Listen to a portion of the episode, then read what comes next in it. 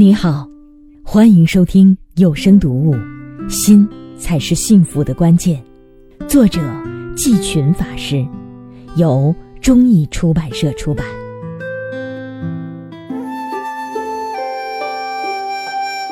人心、人性与人生，季群法师。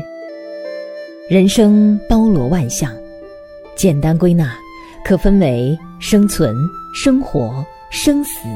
生命，一般人关注外在的生存和生活，而哲学宗教是向内探究，关注生死和生命，以及由此衍生的一系列的问题，包括对自我、命运、世界真相、生命意义的追问。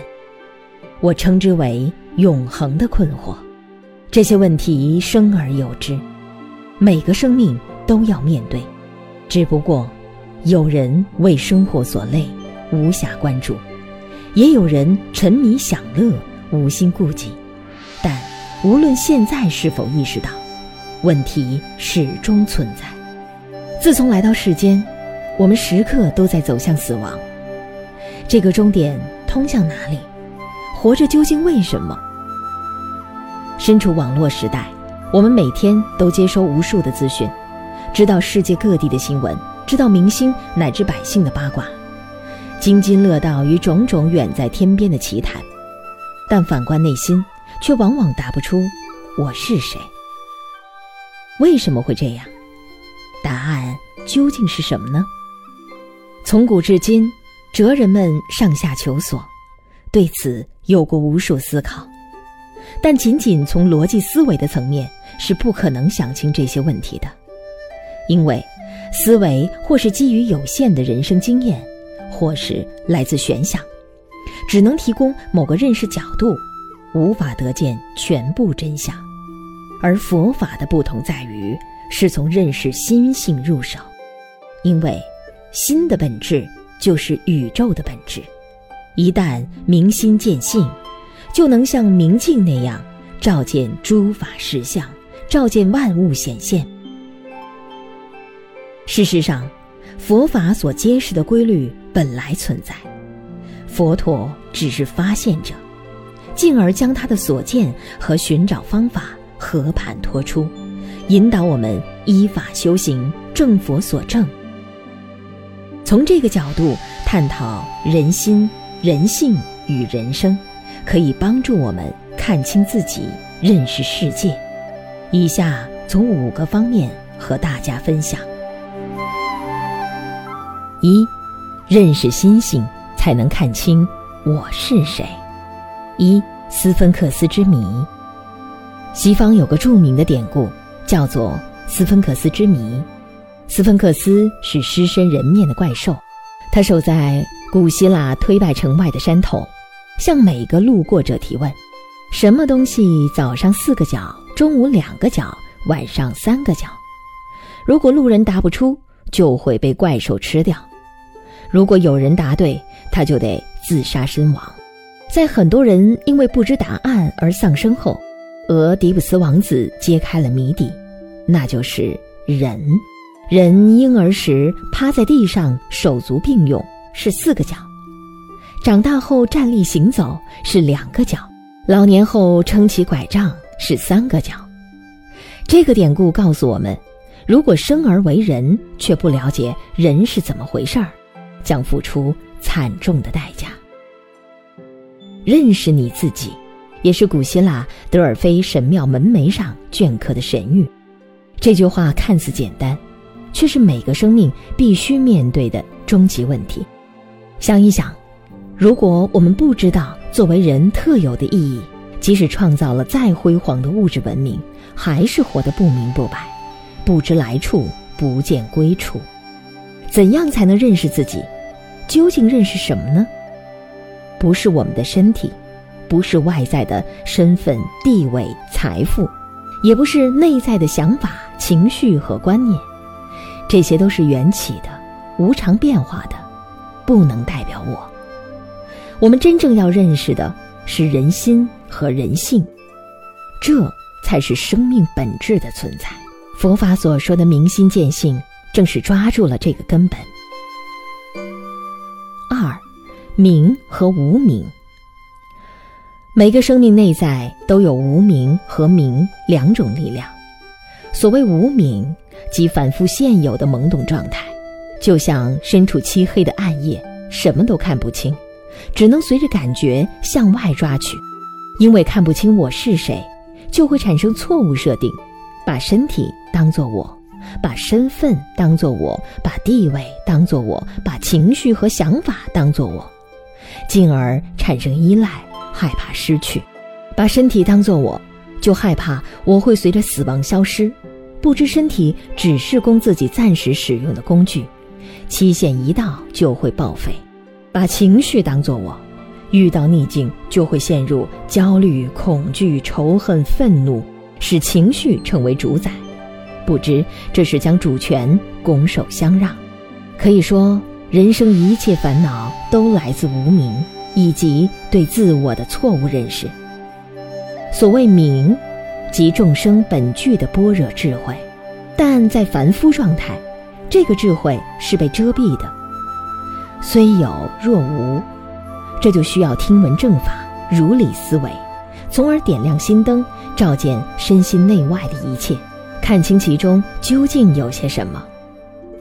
佛陀在证悟后告诉我们，五蕴身心是缘起的，其中并没有作为本质的我。无我的观念是佛法和其他宗教哲学的最大不同。很多人听到无我会不解，难道我不存在吗？那现在这个能说能动的是什么呢？其实无我并不是否定我的存在，而是去除对自我的错误认定。也就是说，我们现在所认定的用身体、情绪、想法、身份、地位等材料堆砌的我，是不存在的。《楞严经》的七处征心也是让我们寻找心到底在哪里，在身内，在身外。潜在根内，在内外明暗之间，在随所何处，在根尘之中，在无所住处。很多时候，我们就活在种种念头中，被念头支配并占据整个心灵。难道这些和我们息息相关的念头也不是我吗？《楞严经》中把这些称为前尘影视，是眼耳鼻舌身意六根。面对色声香味触法六尘时留下的影像，其中蕴含着过去的生命经验及相关情绪。我们现在的生命状态正是这些经验情绪的积累。这种积累由众缘和合而生，本质上是虚幻的，并非真实的存在。不能把这些显现当作我。三，从心找到自己。心念是什么？当我们陷入情绪时，会觉得它无比强大，难以摆脱。可当我们有能力静下心来审视，心念将被解构。就像我们曾经有过爱，有过恨，有过不舍，有过逃避，但时过境迁，这些情绪又在哪里呢？不仅过去的心念找不到，现在乃至未来的心念同样找不到。也就是《金刚经》所说的：“过去心不可得，现在心不可得，未来心不可得。”通过虚妄的心，我们才能找到自己。当年禅宗二祖慧可医治初祖达摩时说：“我心不安，其师与安。”达摩的回应是：“将心来与汝安。”二祖闻言反观。这种让自己不安的心到底是什么？寻找的过程意味着对妄心的深入关照，在审视的当下，不安就被解构了。所以二祖发现，竟然密心了不可得。当嗔恨、恐惧、焦虑等种种情绪升起时，我们通常有两种反应：一是逃避，无聊了就用娱乐消遣。恐惧了就找靠山依傍，但这些只能暂时转移无聊和恐惧，不能从根本上解决问题。二是放大，起贪心时找一堆理由，感觉自己非要不可，起嗔心时，也找一堆理由，感觉自己理直气壮，于是就让开始的一念贪嗔在纵容下变本加厉。所有情绪的源头都来自我，感觉我无处安放，所以无聊；害怕我受到冲击，所以恐惧；为了证明我的存在，所以我要我恨。这个假我制造了种种情绪。好让自己显得强大，但终究还是假的。所以，解决情绪的重点不在于情绪本身，而是找到真心，找到究竟什么代表我的存在。这才是一招制胜的终极手段。禅宗的参禅，正是通过深入审视，不断去除非我的部分，最终水清月现，看到心的本来面目。那。才是真正的自己，也是安身立命的所在。所以说，认识心性，才能看清我是谁。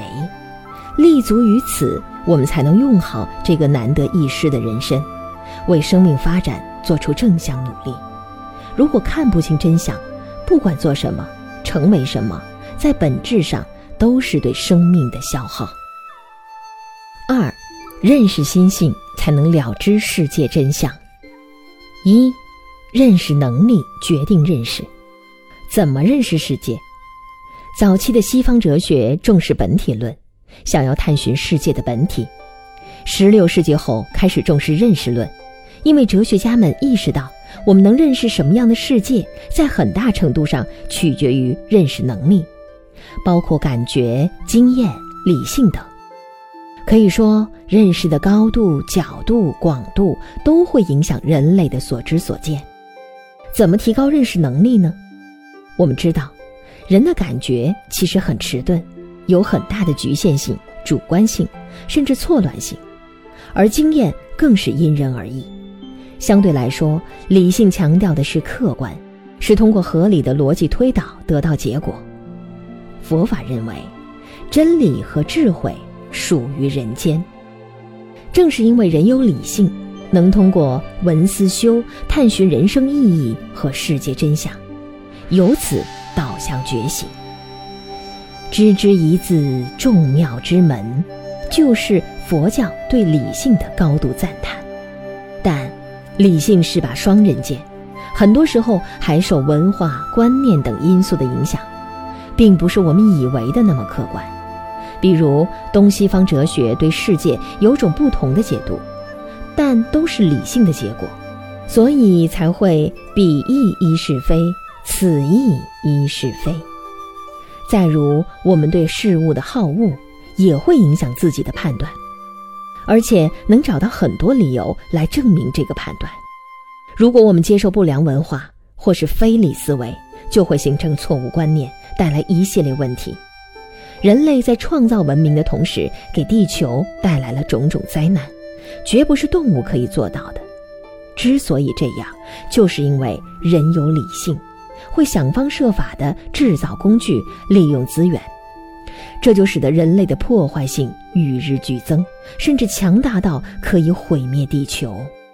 所以佛教也说：“知之一字，众祸之根。”西方哲学在重视理性的同时，同样看到它的局限，开始重视直觉，认为直觉是一种未经知性或理性介入的自发性认知，是直接感知世界的认知方法。我们所说的灵感、第六感就和直觉有关。事实上，所谓直接感知也是相对的。如果说理性会受到文化观念的影响，那么直觉也会受到经验、情绪的干扰，只是程度不同而已。因为这种直觉来自妄心，所以人们在接收信息、做出反应的过程中，势必会或多或少地受到染污。想拥有纯净的直觉，必须通过修行去妄存真，才能彻底排除干扰。在认识世界的问题上，佛教首先肯定了感官的作用。就像电脑硬件决定了它能运行什么软件，同样，感官决定了我们能感知什么样的世界。六根就是我们认识世界的六个窗口。有眼睛才能看到颜色的世界，有耳朵才能听到音声的世界。其中，眼、耳、鼻、舌、身前五根的认识为限量，属于直觉。当感官出现问题，认识会随之受限。此外，佛教也很看重理性及意识的作用。八正道的正思维，就是让我们在正见的指导下正确思考；而亲近善知识、听闻正法、如理作意、法随法行四法行中，如理作意正是强调理性的重要性。亲近善知识的目的是为了听闻正法，然后要通过思维，用这种智慧重新思考人生，才能理解、接受、运用，进而法随法行。忽略理性思考，导致不少学佛者或是盲修瞎练，或是停留在礼佛敬香等表面形式，或是不能把所学法义落实到心行。这样的话，人生观和世界观是不会发生改变，因为我们对人生、社会、艺术等种种理性思考，才形成了人类文化。反过来，这些文化又影响着我们的思考。所以，佛教强调理性，更强调智慧的文化、健康的理性。这就像给生命安装软件，决定了我们的认识能力，也决定我们会看到什么样的世界。二，有止观成就正辨之，但仅仅理性是不够的，因为凡夫都是活在妄心系统中，活在意识、潜意识的作用中，活在欲望、情绪、观念中。活在欲望时，就卡在欲望中；活在情绪时，就卡在情绪中。因为被卡，视野自然受限，就像坐井观天那样，所见所思所想都被禁锢在井内。所谓的区别，不过在于井的大小而已，再大也是有限的。如何突破困境，成就佛陀那样的正辨知呢？关键是开发新的潜能。这就离不开禅修。如果说理性可以扩大我们的认知范围，那么禅修就是通过止观训练得定发挥，使心不再被任何念头或执着卡住，彻底摆脱束缚。就像跳出井口之后，才能放眼十方，看见天地万物。生命有两个层面，除了来自经验知识的有限层面。还有内心本具的无限层面，在这个层面，心和宇宙是相通的。印度各宗教普遍重视四禅八定，就是看到心的潜能，希望由禅定成就神通，了知一切。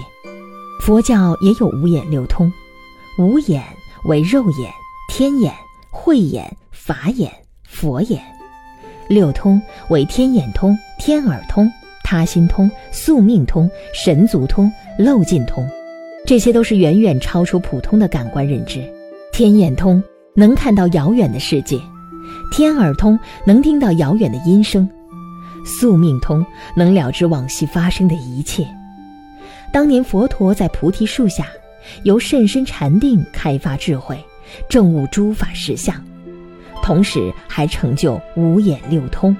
对于大千世界的一切乃至微尘，悉得了知，如观掌中安摩罗果。当然，神通不是佛法修行的重点，禅修的真正作用是由定发挥，开发本自具足的无限智慧。正是有了这样的正变之，佛陀在两千多年前就对世界做出了令人惊叹的描述。三，宏观和微观。都来自内观。佛陀对宇宙万物的认识，经中有很多记载。如果不是陆续被科学发现所证实，这些内容对今天的人依然像个神话。从宏观世界来说，哈勃望远镜出现后，科学家们才发现宇宙中确实有恒河沙那么多的星球。而在《般若经》《阿弥陀经》等大乘经典中，对十方恒河沙数世界的描述比比皆是。所谓恒河沙，是说明世界之多，因为这种沙又白又细，多得不可胜数。佛陀常在恒河两岸说法，故以此为喻。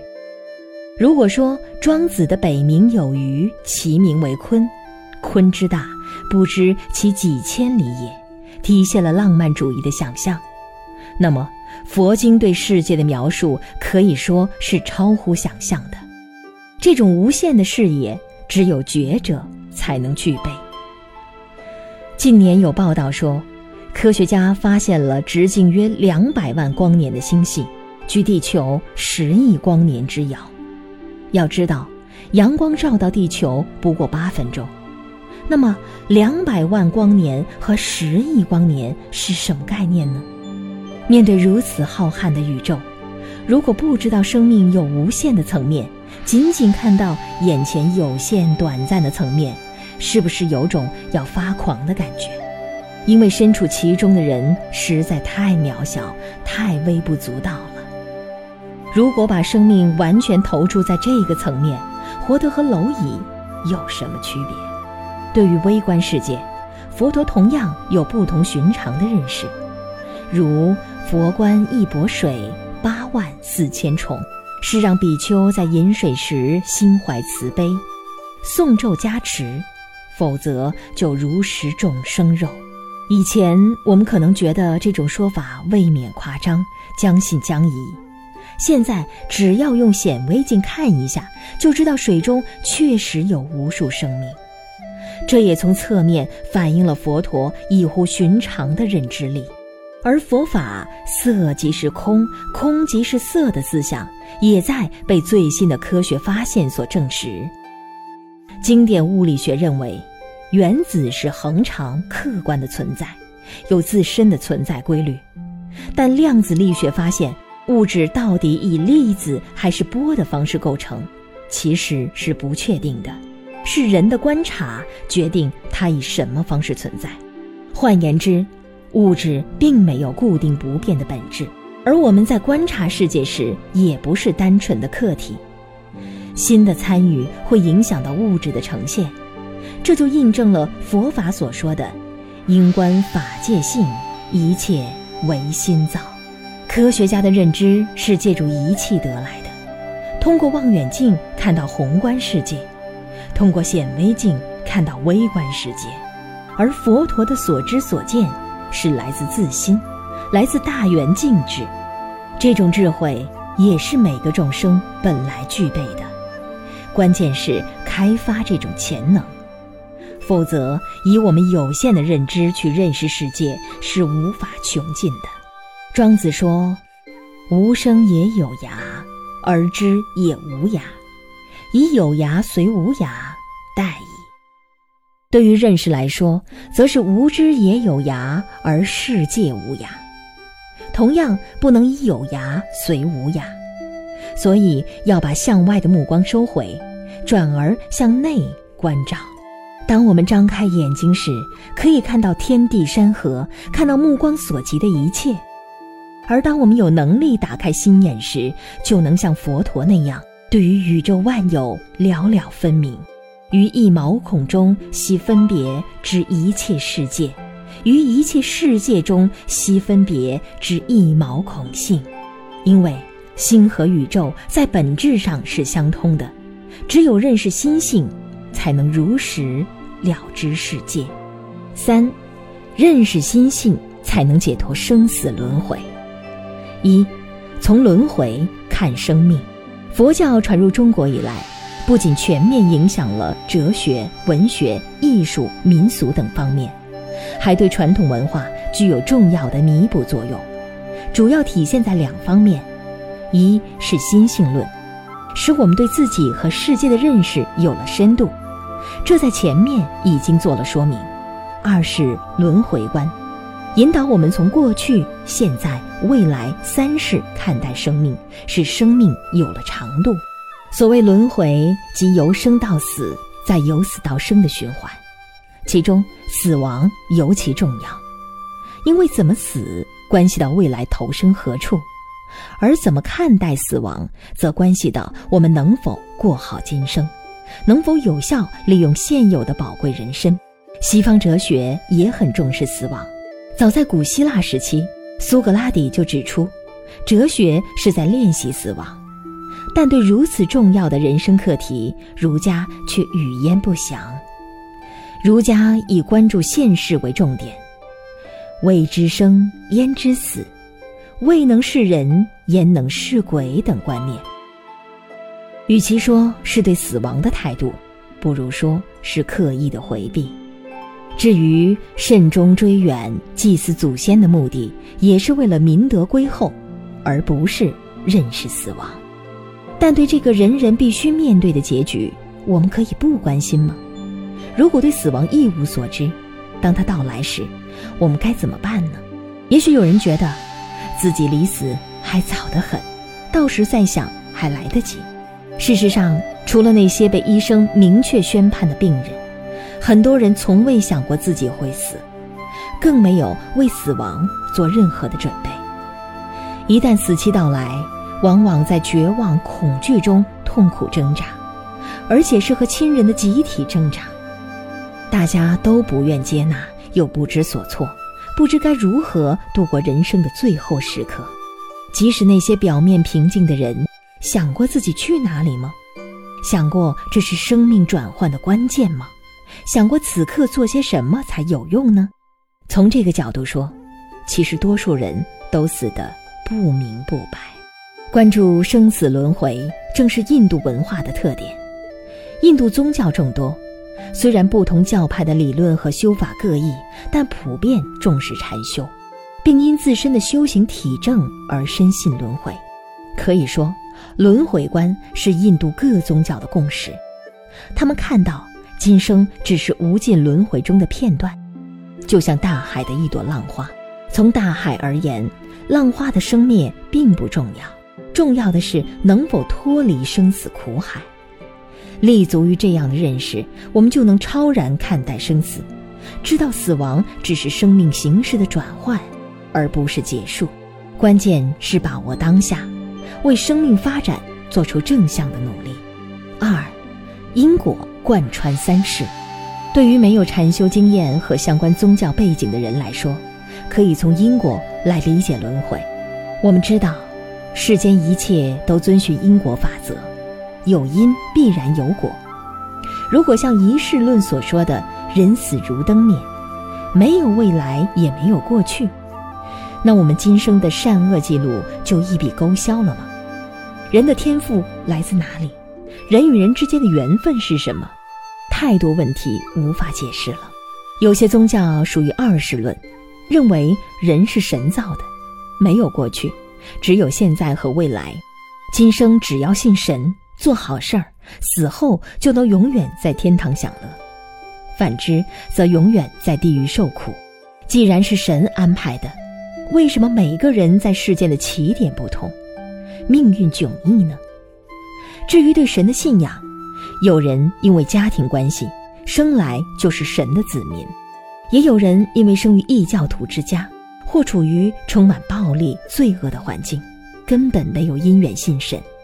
也没机会做好事，如果因此堕落地狱，其实是不公平的。从因果角度来说，也是不完整的。这个果并不是自己所造的因决定的。佛教的三世论告诉我们，应该从物质和精神两方面认识生命。物质方面包括父母给予遗传基因，再经饮食滋养而成的色身，但在这个层面。是无法完整认识生命的。比如，父母会生下性格、能力、天赋完全不同的孩子，就是因为生命除了物质系统，还有自己生生世世造就的精神系统，包括意识和潜意识。我们的一切行为不是发生后就结束的，还会在内心形成相应的业力，在生死关头推动时去投生。什么业先成熟，就会去向哪里。所以说，我们是生而为人，还是前往其他五道，成为动物，乃至堕落地狱，都是自身业力决定的。由往昔的因带来今生的果，再由今生的因决定未来的果。明白这一点，就知道现在的所思所想、一言一行都不可忽视。三受暖食。佛教认为生命由受暖食共同支撑，受是寿命，我们今生能活多少年，在某种程度是往昔业力决定的。当寿限到来，就像箭射出后，力尽而衰，自然会掉落在地，此为寿尽死。当然，佛法不是宿命论，虽然认为生命延续有既定因素。但并非固定不变的。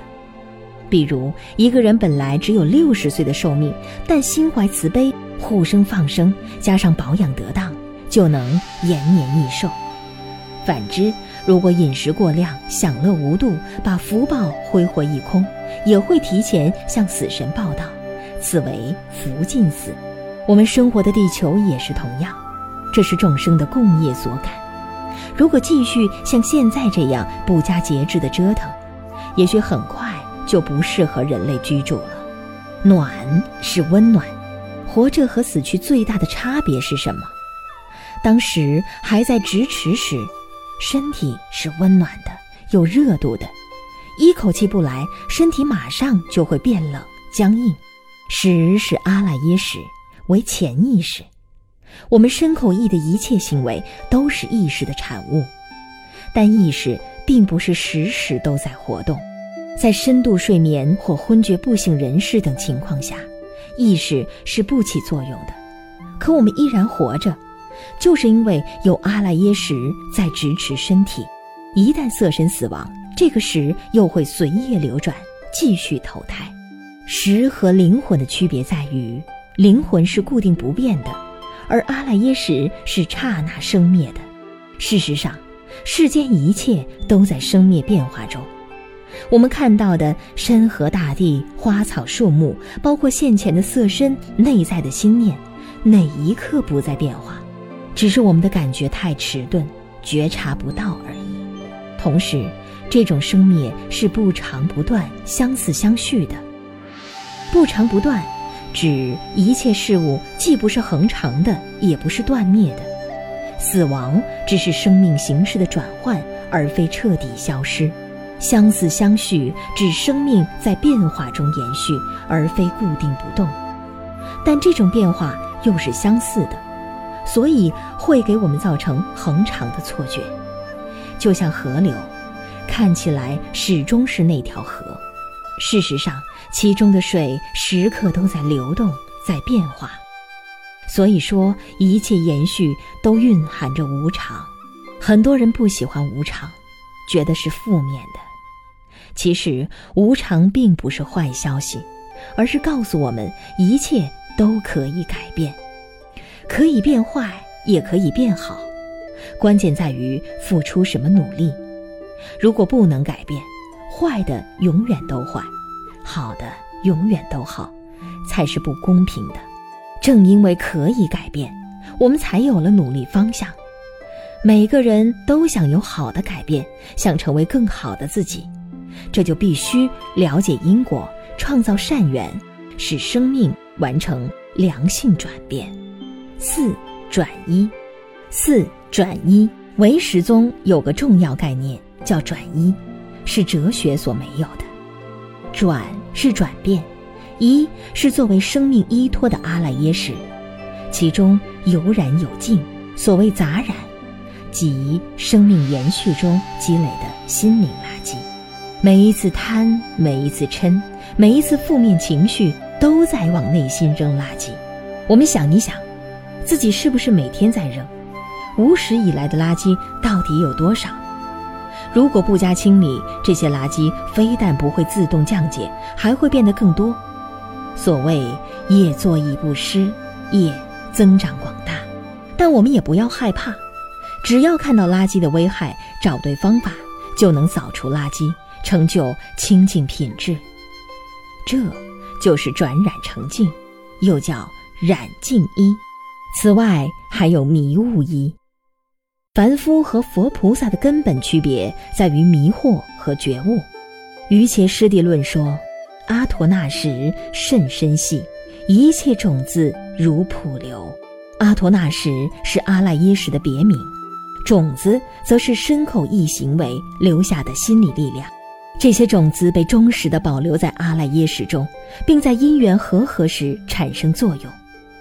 凡夫因为迷惑而不见真相，总是活在被选择中，做什么想什么都被惯性左右。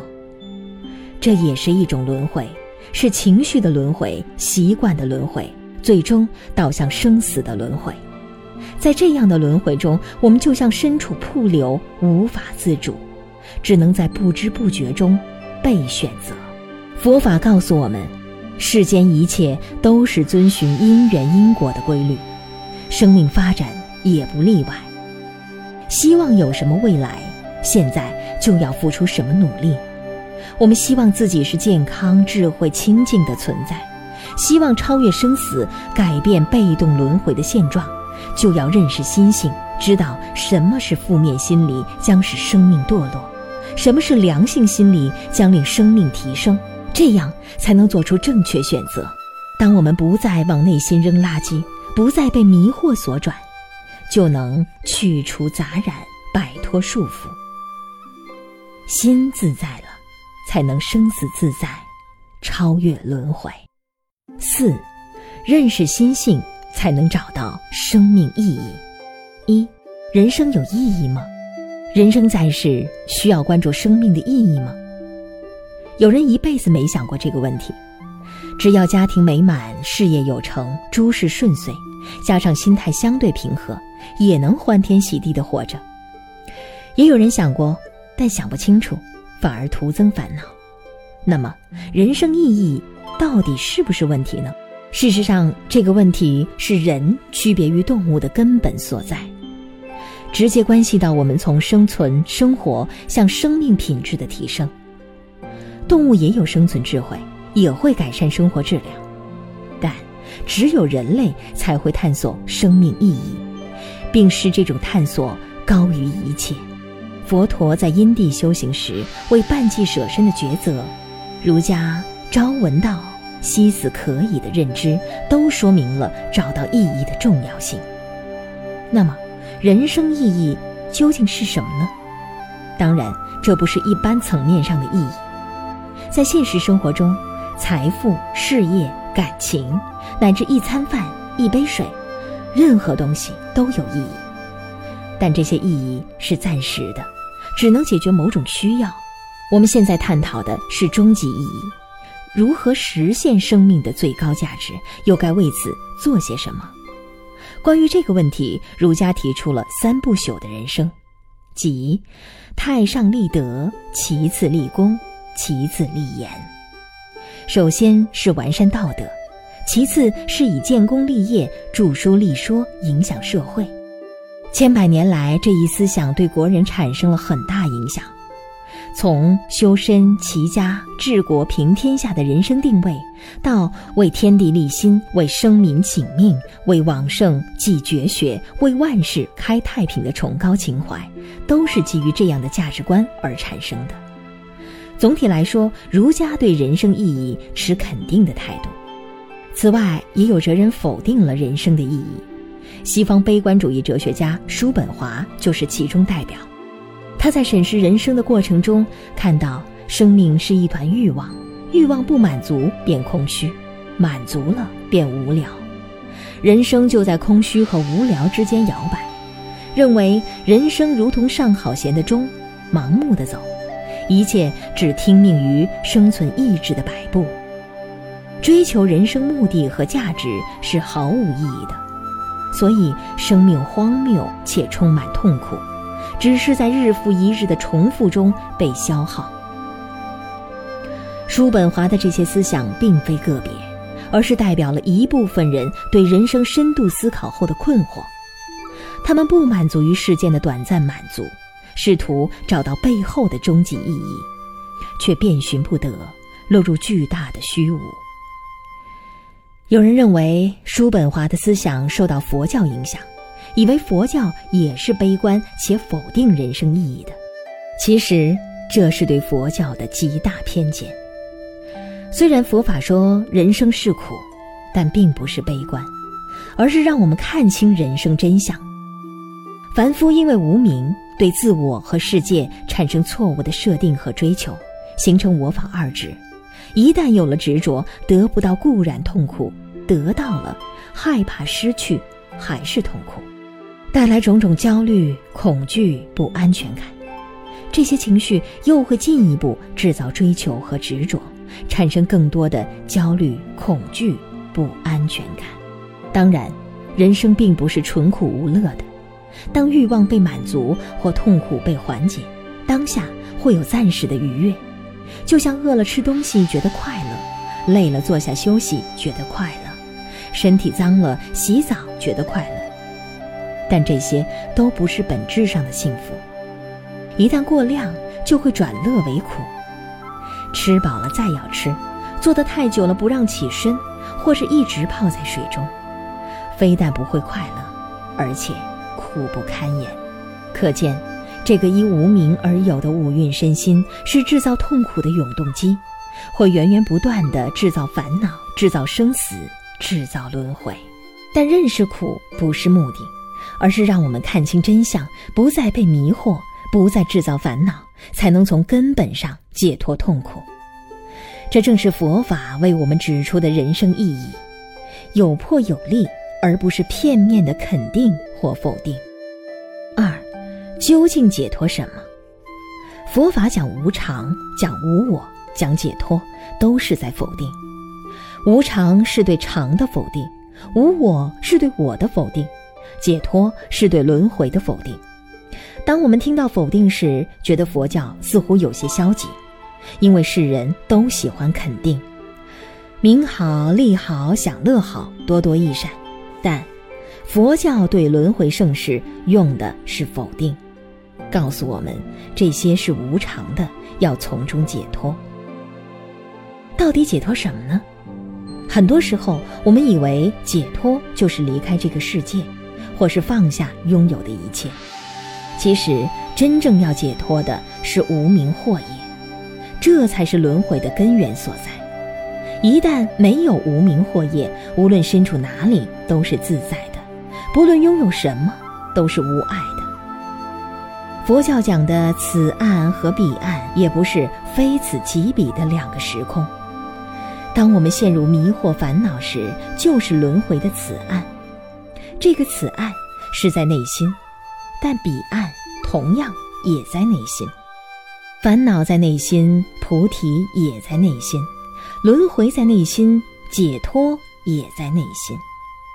说到解脱，人们往往感觉是某种遥不可及的境界。其实生活中每个人都在追求解脱，无聊时玩手机是想解脱无聊，苦闷时喝酒是想解脱痛苦，但这种方式是不究竟的，反而会制造更多问题。我常说，人类的种种追求就像为填坑而挖坑，为了填一个坑又挖三个坑，为了填三个坑又挖五个坑，为了填五个坑。又挖二十个坑，不改变这种解决方式的话，我们永远在挖坑，而且是一个连一个的坑，根本就出不来。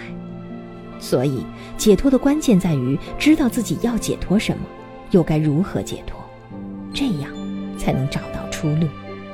三、生命的出路，在人类生活早期，人们需要用很多精力维持生存。对生命问题的思考往往集中于少数文人阶层，但在物质文明高度发达的今天，很多人已经没有衣食之忧，甚至对娱乐和享受心生厌倦，感觉对什么都心味索然。可以说，没意思已经成为一种时代病，并且不断蔓延。在当代艺术中，就有大量作品反映了生命的无聊、荒诞、无处安放。出路在哪里？佛法告诉我们，除了无名，生命还有觉醒的层面。季军法师在北师大讲心理学视角的佛学世界时，曾写过一条微博：生命的本质是自由而快乐的，只因迷惑，人生才有种种烦恼和痛苦。所以佛教说人生是苦，一旦止息迷惑烦恼。生命就会恢复本有的清净、自由和快乐。只有看到这一点，我们才能完整的认识生命，认识心的作用。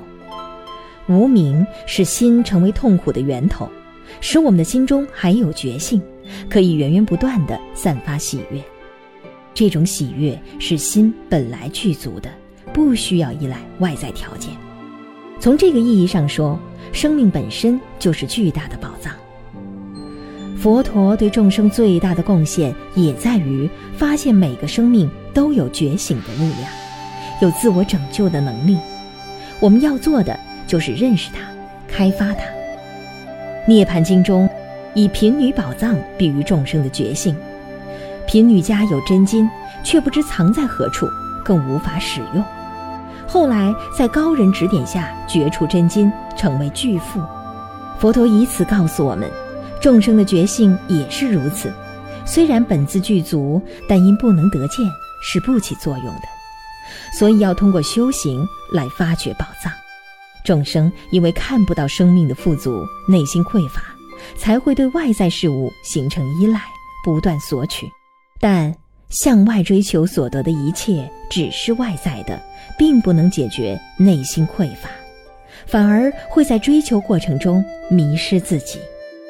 越是追求，越看不到内心的真正需求，越得不到满足。现在不少人在财务自由后，因为失去奋斗目标而陷入精神危机，似乎什么都有了，却还是不能安身立命。之所以这样，就是因为没有向内关照，没有认识心性，找到生命的意义所在。五，认识心性，才能成圣成贤。一，东方心理学，在今天，心理疾病已成为日益严重的社会问题。在网上搜索一下，相关数据可谓触目惊心。为什么那么多人的心病了？心药在哪里？应该如何治疗呢？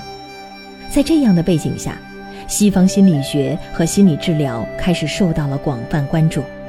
但除了那些必须由专业人士治疗的患者外，更多人需要的是未病先防，这就要从认识心性入手，对自己的心做出诊断，激发心的自愈力。所谓心病，还需心药医。关于这些问题，佛法有着丰富的理论和实践经验，所以自古就被称为心学，已有两千多年的历史。相比后起之秀的心理学，两者各有侧重，也各有所长。国学大家梁启超曾撰写《佛教心理学浅册》，将佛法思想与西方哲学做了比较研究。近几十年来，西方心理学界广泛吸收佛教的教义和禅修方法，丰富心理学的学科建设和临床治疗，并为相关从业者提供心理建设。受此影响，国内心理学界也对佛教产生了浓厚兴趣。所以，季群法师应邀参加了不少交流。初次参加心理学界的活动是2007年的海峡两岸心理辅导论坛。当时，季群法师还不太清楚心理辅导究竟做些什么。了解后才发现，其实出家人一直在承担心理辅导的角色。俗话说：“无事不登三宝殿”，很多人都是带着问题来寺院的。除了祈求佛菩萨加持自己平安顺遂外，还期盼师傅们指点迷津，让自己心开意解。西方心理学出现前，也是由神职人员为人们解决心理问题。同样是宗教信仰，但在心性问题上，佛教的相关理论更为丰富，调心手段也更为多样。这是为什么呢？季群法师在北京大学参加中国心理治疗界和佛教界对话时，大家就谈到了这个问题。季群法师认为，主要是因为信仰的不同性质。基督教属于他力信仰，因信称义，教徒只要虔诚信神，并按圣经所说去做即可，不是靠自己上升天堂，解决生命归宿，所以不需要对人性有太多认识。而佛教倡导的是自救之道，这就涉及一系列问题，比如人有没有自救能力，如何完成自我拯救，而且众生的根基不同，文化背景不同，需要因材施教，因病与药，所以佛法在传播过程中形成了众多宗派。其中有些是佛陀在不同时期针对不同的根基者所说的法，源头就有所侧重；有些是祖师大德根据佛陀所说，结合自身修正，并针对此时此地的大众而施设。